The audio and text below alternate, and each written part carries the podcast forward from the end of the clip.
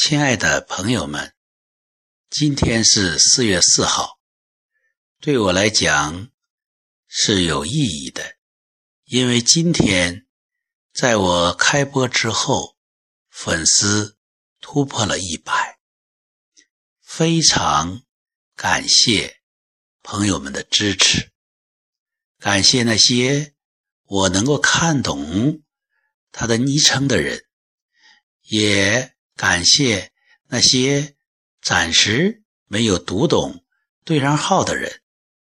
我知道你们和我在不同的地点、不同的时间、不同的机缘产生了联系，因为这种缘分，我们又连在一起，在这 FM。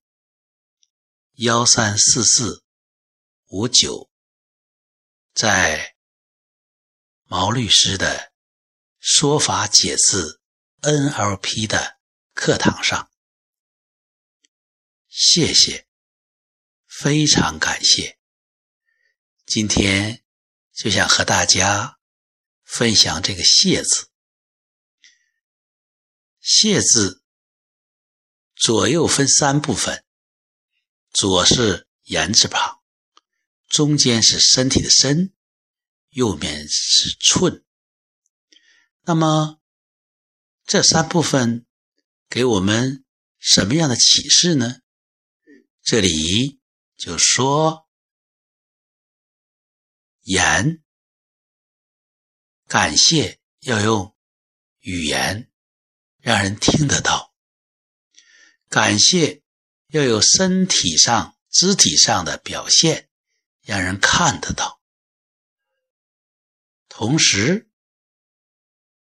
这个表现的或者讲出来的，要能进入对方的方寸，也就是心。感谢要入心，让对方收得到。同时，这个寸呢，也可能提示大家谢的时候。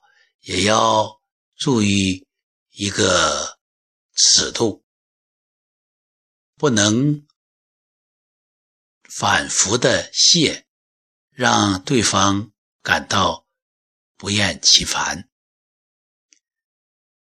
说到这个“谢”字，想起两句诗：“随言寸草心。”报得三月晖，这两句诗中提到了言，提到了寸心。报得三月晖，确实是感谢的意思，是谢意。就说要用语言把自己的寸草心说出来。报得三月晖。当然，根据 NLP 的理论，沟通有三大要素：一是文字，二是语音语调，三是肢体语言。据调查，大致他们对。沟通有效度的贡献是：文字占百分之七，语音语调占百分之三十八，肢体语言占百分之五十五。这个调查结果可能对我们理解，在我们日常沟通中，为什么有的时候因为。身高升低，语气重，而引发了冲突。为什么语语言文字还比较中性，但是因为眼光不进行交流，肢体语言和讲出来的话不一致？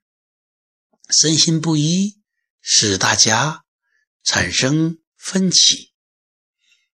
所以，我们老祖宗造“谢”的这个字，很符合 NLP 的一些说法。当然呢，它只是和我们老祖宗的智慧一致，是先有我们的造字，后有这个 NLP 的说法。感谢一个人，必须要说出来，让人听得到。